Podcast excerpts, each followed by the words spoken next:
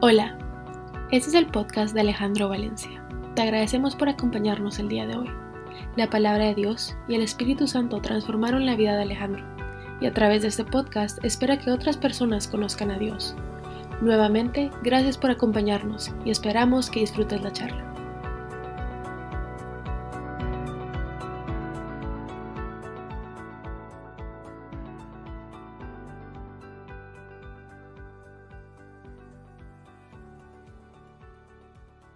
Nuevamente es un gusto estar aquí con, con ustedes. Eh, quiero agradecer a, a Estefania y a, Alejandro porque nos trajeron la palabra de Dios y, con unos mensajes preciosos eh, las dos últimas semanas y la razón por la cual eh, tal vez decidí permitir que fuéramos malos que compartiéramos la palabra de Dios era porque yo estaba pasando por un proceso uh, personal directamente de la mano de Dios y que tal vez hoy voy a compartirles en parte lo, lo que ha sido estas últimas cuatro semanas en, en mi vida.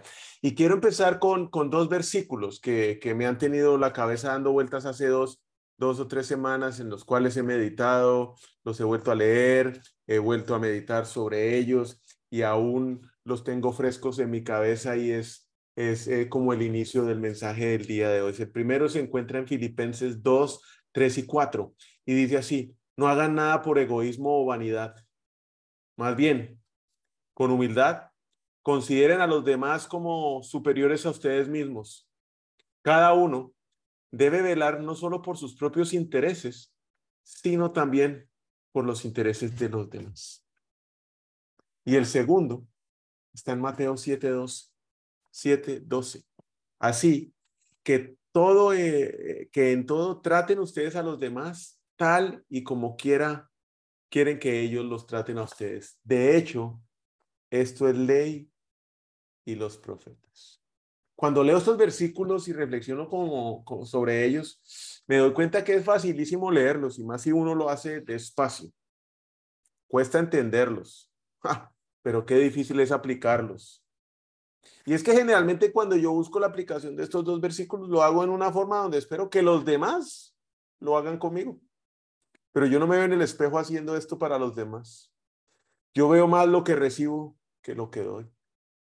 Los calificativos, las etiquetas, los juicios que hacemos sobre todos los demás son un síntoma, pueden ser un síntoma o pueden ser la enfermedad como tal.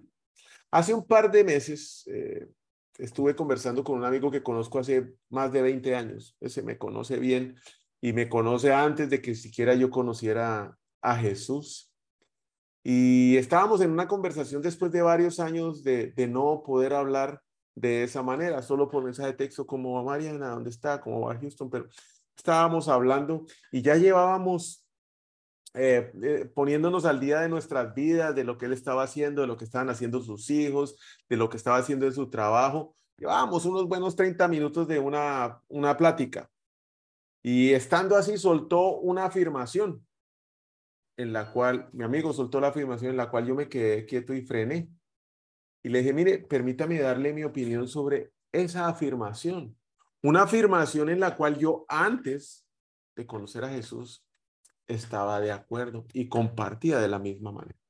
Apenas solté mi afirmación, apenas solté mi comentario o lo que yo pensaba sobre esa afirmación, se hizo un silencio en esa conversación. La cara le cambió y salió un, ay, papadito. Ya le salió el aleluya. Siga pues, pastor, dele, hable. Y ahí mismo yo quería decirle, hermano, hermano, hermano, por favor, no me meta en ese cajón, no me meta en esa caja. Yo no soy pastor, no soy ningún aleluya. Soy Alejandro, su amigo. Hace 20 años nos conocemos. Ahora entregué mi vida a Dios, pero yo sigo siendo el mismo que usted conoció hace 20 años. Por favor, no me meta en esa caja donde ya tiene a todos los que usted considera como charlatanes o hipócritas, que quizás los conoce o con los cuales usted tal vez ha tenido malas experiencias en el pasado. No es justo pero eso se quedó solo en mi mente. Cambié la dirección de la conversación, dejé a un lado mi pensamiento Y fue una de las mejores conversaciones que por dos horas pude haber tenido con, con mi amigo. Los calificativos, las etiquetas, los juicios son tan convenientes asignarlos a una persona porque usted ya sabe cuál va a ser el resultado. Y es que así nos dice el mundo que debemos hacer. Pero usted se ha preguntado qué sucedería si Dios hiciera eso con nosotros. Si Dios nos juzgara por nuestra apariencia externa, mire el gordo, el flaco, el alto, el calvo. ¿Qué pasaría si nos juzgara por, por el lugar donde nacimos? Por el lugar donde crecimos. ¿O qué pasaría si nos juzgara por lo que hacemos para ganarnos la vida?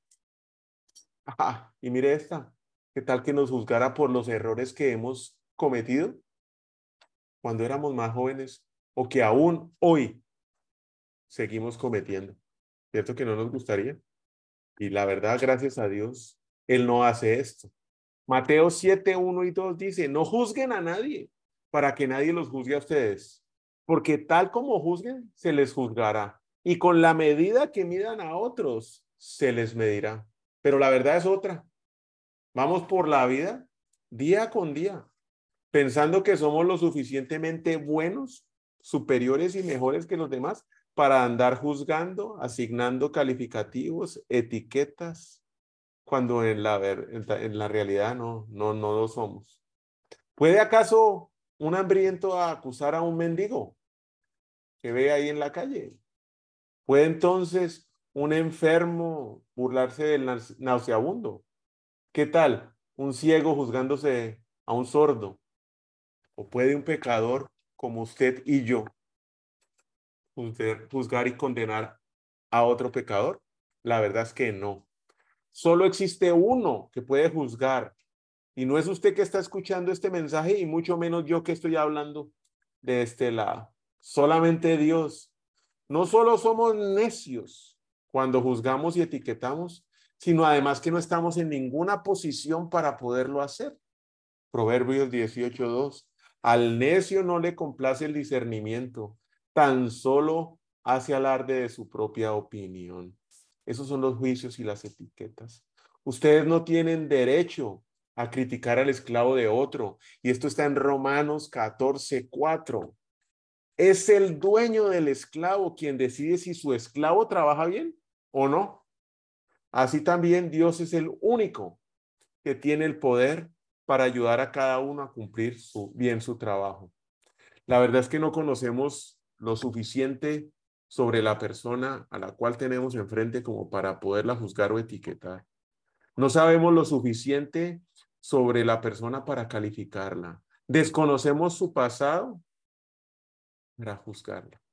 Condenamos a un hombre porque tropieza en la mañana, pero no vimos los golpes que le dieron ayer. Juzgamos a esa mujer que camina por chueco y que tiene su defecto al caminar, pero es que no podemos ver el clavo que tiene en su zapato. Nos burlamos del temor de aquel o de aquella que se ve reflejado en sus ojos, pero no tenemos ni idea cuántas piedras ha tenido que esquivar o cuántos dardos ha evitado, mucho menos de los que ha recibido. Porque son demasiado ruidosos, quizás tienen temor a que los vuelvan a, abandonar. O es que son demasiado tímidos y quizás tienen miedo a caerse. ¿Qué tal esta? Con la cual yo caigo bastante. Es que son muy lentos, pues. Es que quizás se cayeron la última vez que corrieron. No lo sabemos. Solo alguien que haya podido seguir los pasos ayer puede ser su juez. ¿Y sabe quién es ese? Ese solo es Dios. No solo ignoramos el ayer de las personas, también ignoramos el mañana. ¿O es que acaso usted se atrevería a juzgar a un libro cuando aún le quedan capítulos por escribirse? Deberíamos dar un veredicto de un cuadro cuando Leonardo da Vinci apenas está en el lienzo tirando las primeras pinceladas. Ah, pero ahí vamos nosotros juzgando. ¿Cómo entonces podemos descartar o descartar a una persona, a un alma, hasta cuando la, Dios, la obra de Dios aún no se ha terminado? Filipenses 1.6, estoy convencido de esto. El que comenzó tan buena obra en ustedes la irá perfeccionando hasta el día de Cristo Jesús. Y es que sí debemos tener un cuidado extremo, muchísimo, muchísimo cuidado, porque el Pedro que hoy niega a Jesús en la fogata esta noche, mañana lo puede estar proclamando en el fuego del Espíritu Santo que lo inunda en su corazón. El Sansón que hoy está ciego y débil, mañana puede usar sus fuerzas, sus últimas fuerzas, para derribar pilares de pecado y de impiedad. Un pastor o un padre que hoy tartamudea con esta generación, con sus hijos, que no sabe cómo hablarle, puede ser un poderoso Moisés de la siguiente generación. ¿Y qué tal llamar necio a un Noé por estar construyendo un arca hoy? Cuando es posible que usted y yo mañana tengamos que irle a pedir el favor de que nos deje subir al arca. Pero ahí andamos de bocones, emitiendo nuestras opiniones. Primera de Corintios 4, 5. Por lo tanto, no juzguen nada antes de tiempo. Esperen hasta que venga el Señor. Él, solo Él, sacará a la luz lo que está oculto en la oscuridad y podrá ah, y pondrá al descubierto las intenciones de cada corazón. Entonces, cada uno recibirá de Dios la alabanza que le corresponde. Condenamos a muerte a, a un criminal sin pensarlo, a cualquiera. Y en sus últimos momentos este criminal pidió clemencia. Si nos hubiera pedido misericordia a nosotros, mire, seguramente la hubiéramos negado, ¿no? Ese tipo no se merece esa vaina. Si se la hubiera pedido al gobierno, si se la hubiera pedido al juez, mucho menos denegado, cancelado para el calvario. Si se la hubiera pedido a sus víctimas, no, esas víctimas, olvídese, no le hubieran puesto la menor atención. Pero sin embargo, ese condenado a muerte no acudió ni a usted ni a mí. No acudió a ellos, no acudió al gobierno y no acudió a las víctimas, sino que volvió su cuerpo y su vista a ese cuerpo ensangrentado que tenía al lado, de aquel que colgaba junto a la cruz al lado de él. Y luego dijo en Lucas 23, 42, Jesús, acuérdate de mí cuando venga tu reino. Y Jesús le contestó, te aseguro que hoy estarás conmigo en el paraíso. Wow. Está usted etiquetando, juzgando, asignando calificativos a alguien. ¿Lo hizo hoy? ¿Lo hace de forma consciente o inconsciente? Empiece revisando lo que hace con su esposo o su esposa, con sus hijos, con sus papás, con sus hermanos. ¿Cuáles son esas conclusiones apresuradas que está sacando ahora? ¿Se conoce toda la historia? ¿Conoce la historia de sus papás? conoce lo que sus hijos tienen que vivir en el colegio o conoce la historia de su pareja.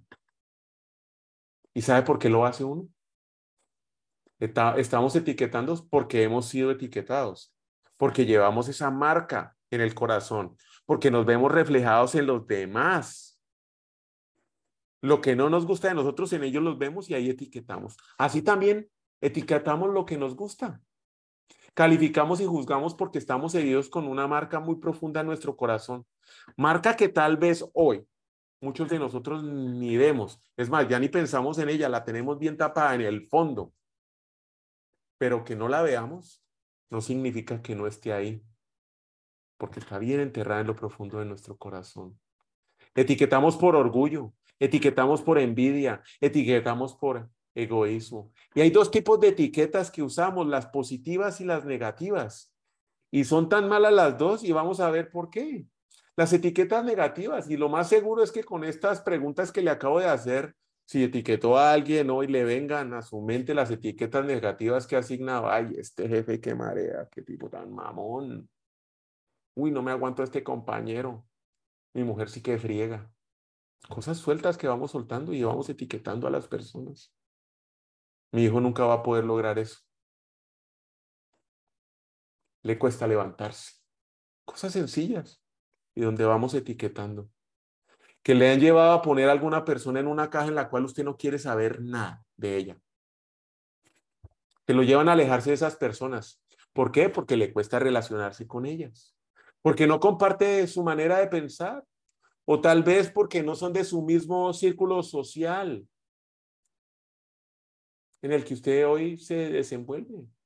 porque no tienen su conocimiento, porque no tienen su estudio, porque no tienen su experiencia, con los cuales Dios lo bendijo, porque son de otro país, porque son de culturas diferentes, de clases sociales diferentes.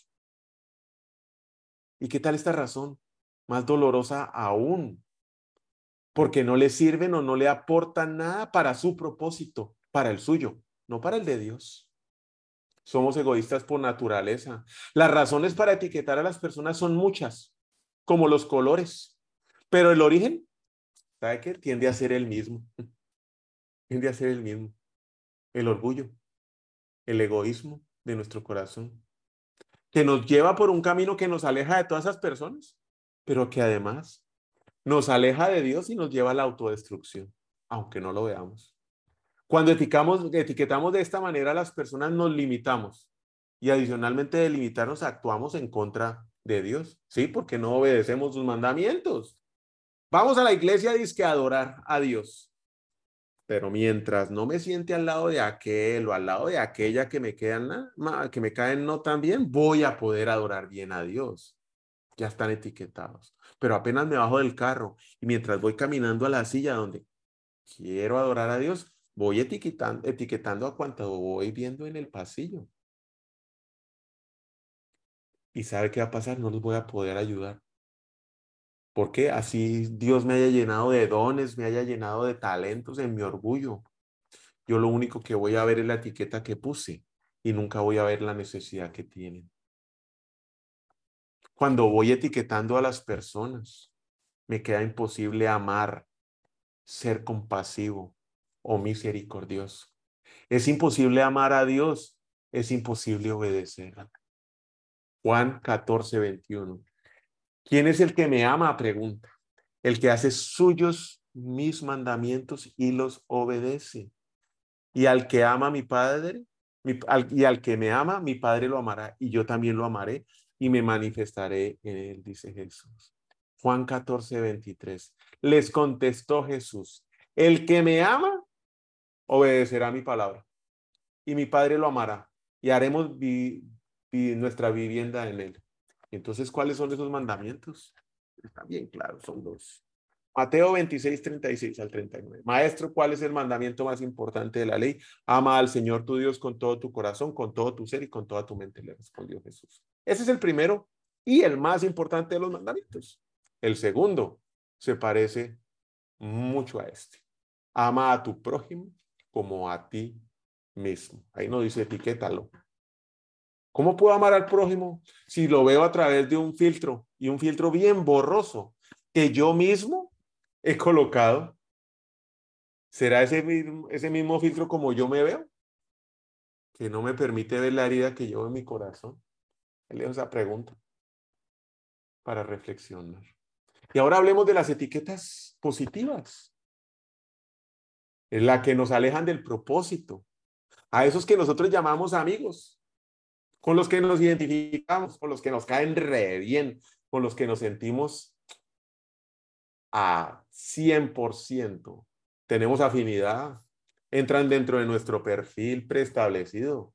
Nos podemos mantener dentro de nuestra zona de confort. Y aunque pareciera que no los etiquetamos, lo estamos haciendo. Escogemos amigos por el círculo social donde nos desarrollamos, por el lugar donde vivimos, por los estudios o lugar donde trabajamos. Y para ser más claro, no es el lugar, es la posición en la cual están ellos. Si son el gerente general, ah, es mi amigo. Pero si es el joven de la bodega, no, ese yo no le voy a hablar. Desarrollamos amistades por afinidad a los deportes, la comida, la rumba, los vicios o los gustos. Llegamos a pensar que los aceptamos tal y como son, cuando no nos damos cuenta que somos nosotros quienes los hemos puesto en etiquetas y por eso es que empezamos a desarrollar estas amistades. Amos 3.3. Dice, ¿pueden dos caminar juntos sin antes ponerse de acuerdo? Y otra versión que es sensacional se llama de Message. Dice, dos personas caminan de la mano. ¿Cómo caminan dos personas de la mano si no van al mismo lugar? Si van al mismo lugar, van de la mano. Pensamos que nuestros amigos porque nos caen bien, porque entran dentro de nuestras etiquetas que tenemos establecidas, que además pusimos sin darnos cuenta, porque tienen los mismos gustos y estamos de acuerdo, es que con ellos podemos caminar de la mano. Hágame el grandísimo favor. Pero difícil o casi nunca a estos que llamamos nuestros amigos, antes de darle nuestra mano para caminar juntos, les preguntamos, ¿vos para dónde vas? ¿Cuál es tu propósito? ¿Amar a Dios? ¿Servir al prójimo o servirte vos? ¿Qué destino persigues? ¿Qué ejemplo sigues? ¿A Jesús o al mundo? Esas preguntas las obviamos. Total, mientras quepan en mi etiqueta, check, le doy la mano y a caminar juntos. Nosotros no nos tomamos el trabajo de preguntar para dónde van. Mientras yo me sienta bien, esté en mi etiqueta, más que suficiente para poder caminar juntos. Y con el tiempo, con esas etiquetas empezamos a ver parejas divorciadas, socios que ya no se hablan, relaciones rotas, vidas destrozadas. Proverbios 12:26, el justo es guía de su prójimo, pero el camino del malvado lleva a su perdición. Y otra versión dice, los justos eligen cuidadosamente a sus amigos, pero el camino de los impíos lo desvía. Los justos eligen cuidadosamente a sus amigos. ¿Para dónde vas? ¿Con quién te vas a encontrar? ¿Cuál es tu propósito? ¿A quién quieres servir? ¿Quién es tu ejemplo? Pero como ponemos, ¿cómo podemos nosotros elegir bien cuando tenemos esos filtros en nuestros ojos que son borrosos y no nos permiten ver correctamente? Tal vez cómodamente sí. Vemos lo que queremos ver, vemos lo que nos gusta, pero no vemos lo que necesitamos ver. Como con cualquier amistad, y si me aseguro que, pues aseguro, porque en mi, en mi caso he tenido más de una, se desarrolla una intimidad. Me imagino que a usted también le ha pasado. Y es una, en la intimidad, siempre, en la intimidad siempre hay un fruto. Siempre hay un fruto.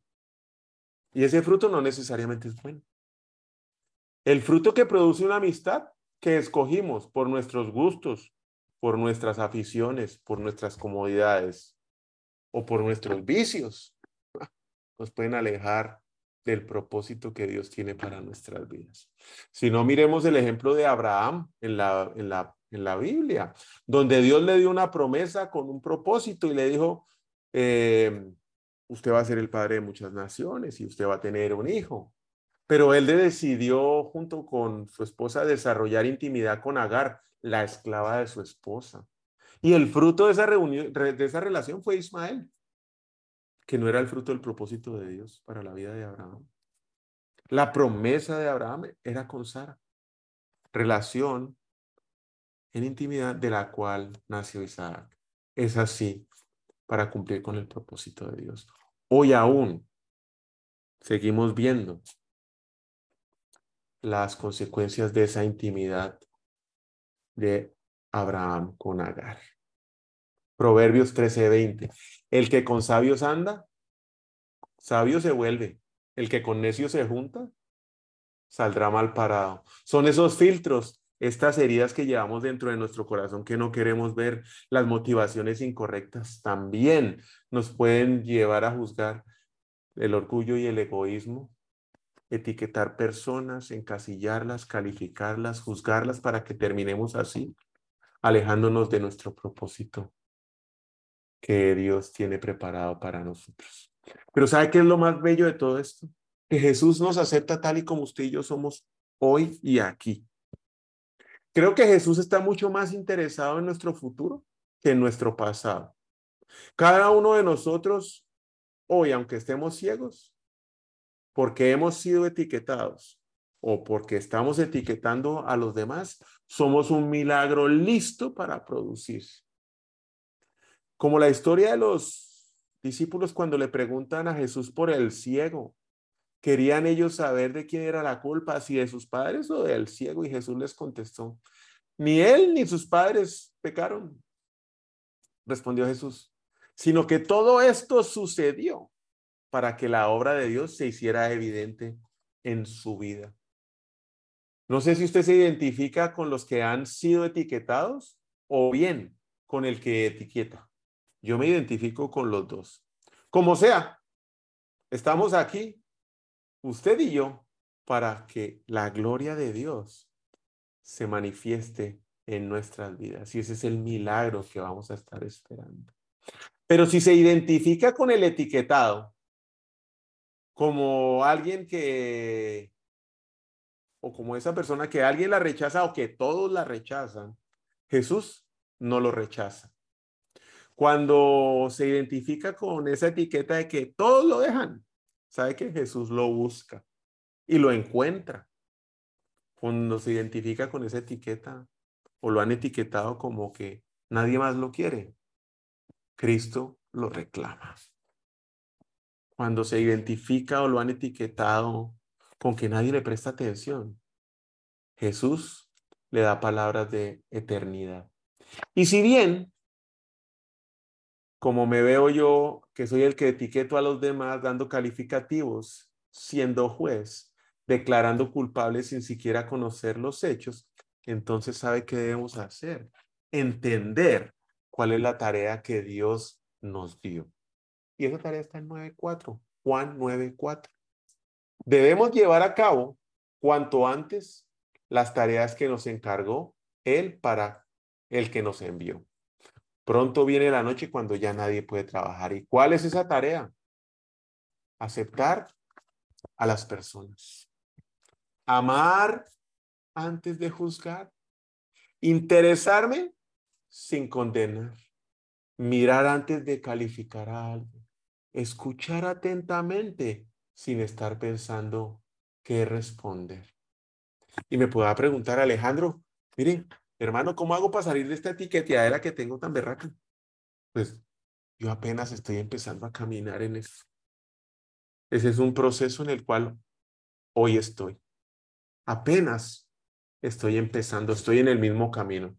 Estoy en una lucha que me duele mucho, pero sé que mi convicción de amar a Dios sobre todas las cosas está primero que mi orgullo de aceptar esta debilidad. Está por encima del dolor que siento por esas relaciones rotas, esas relaciones que yo rompí con mis etiquetas, por el daño que he hecho con mis etiquetas en Adriana, en Juliana, en Mateo y en Mariana. Estoy dispuesto a pasar el proceso enfocado únicamente en Jesús quien sé que me acepta tal y como soy y tal en donde estoy. El proceso para mí empezó de esta manera.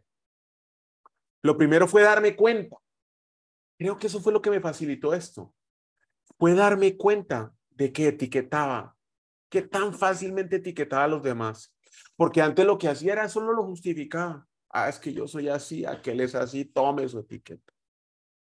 Mientras usted lo justifique, nunca lo va a ver. Al principio también pensé que era la enfermedad, la etiqueteadera, la lepra, la levadura en la masa, pero resultó ser un síntoma de una enfermedad mucho más grande. ¿Qué, enfermedad es? No se lo voy a decir, pero usted pídale a Dios que se lo revele, si ese es el problema. Que sea el Espíritu Santo que le muestre dónde está esa herida en su corazón o la causa de estar juzgando y no amando y aceptando a los demás. Lo segundo que hice, rendirme. Creo personalmente que para salir de este círculo vicioso requiere ayuda uno, pero la ayuda correcta, la ayuda idónea. Aceptar que peco constantemente, que soy débil, que tengo esta debilidad y entregársela a Dios para que Él pueda obrar en mí. Buscar a Dios en arrepentimiento y clamando que su poder obre sobre mí. Rendirme a Dios y entregarle mi debilidad. Segunda de Corintios 12:2. Pero él me dijo, te basta mi gracia, pues mi poder se perfecciona en la debilidad. Por lo tanto, hoy yo gustosamente haré más bien alarde de mis debilidades para que el poder de Cristo permanezca. Filipenses 4:13. Todo lo puedo en Cristo que me fortalece. Y lo tercero que he hecho en estas semanas es usar las herramientas correctas. Lo primero y por donde me ataca el problema es por los pensamientos. Como ya sé qué hago y generalmente sé cuándo lo hago, además reconozco los síntomas de lo que estoy haciendo, estoy muy atento. Estoy proactivamente atento a mis pensamientos. Y cuando me siento acosado a juzgar, a etiquetar, llevo esos pensamientos a la cruz, llevo esos pensamientos a Jesús. Segunda de Corintios 10:5. Destruimos argumentos y toda altivez que se levantan contra el conocimiento de Dios y llevamos cautivo todo pensamiento para que se someta a Cristo. Y es ahí cuando puedo empezar a seguir amando, escuchando, siendo misericordioso y compasivo con aquel que me cuesta relacionar. Es una batalla diaria y a veces es una batalla por segundo, segundo a segundo, segundo a segundo. Estoy rindiendo mis pensamientos a Cristo. Lo segundo, la segunda herramienta es la oración. Efesios 6, 18. Oren en el Espíritu en todo momento, con peticiones y ruegos. Manténganse alerta y perseveren en oración por todos los santos. Cuando me encuentro con aquellas personas con las que es difícil para mí relacionarme, acudo a la oración en forma inmediata. Los bendigo. Oro por ellos. Que si mi oración va a funcionar en ellos o no, eso no tengo ni idea. Lo que sí estoy seguro es que me va a cambiar a mí. Me va a transformar, va a transformar mi corazón, va a eliminar mis motivaciones incorrectas y va a empezar a ver sanidad en mi herida.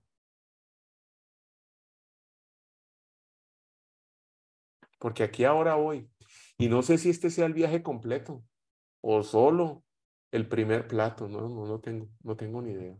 Pero le pido a Dios que me siga transformando todos los días todos los días a la imagen de su Hijo, a la imagen de Jesús, para que yo pueda aceptar, para que yo pueda amar, para que yo pueda escuchar y para que yo pueda interesarme por los demás como Jesús lo hizo. Lamentaciones 3:23. Cada mañana se renuevan sus bondades. Muy grande es su fidelidad. Gracias. Vamos a orar. Señor Jesús, venimos hoy ante ti agradecidos, Señor. Confiados en que tus bondades son nuevas todos los días. Te entregamos nuestros pensamientos, te entregamos nuestro corazón. Te pedimos que obres en nuestros corazones, Señor. Que nos muestres claramente a través del Espíritu, cuál es esa idea que llevamos cada uno dentro de nuestro corazón, que nos lleva a etiquetar, que nos lleva a juzgar a los demás. Para que, dándonos cuenta de eso, nos ayudes a caminar en resolver ese problema. Que cada vez que venga un pensamiento de juicio, que cada vez que venga una etiqueta que queremos poner, Señor, lo podemos llevar y rendir a ti, para que podamos ver a esas personas con las cuales nos cuesta relacionar, relacionarnos con amor, con compasión, con misericordia, que podamos escuchar atentamente lo que tienen que decir, que podamos conocer su historia, lo que vivieron ayer, que podamos estar dispuestos a servirlos. Todo lo anterior te lo pido en el nombre de Cristo Jesús. Amén. Los bendigo, los quiero, los, les agradezco la atención y nos vemos el próximo miércoles. Los quiero mucho. Gracias. Hasta luego.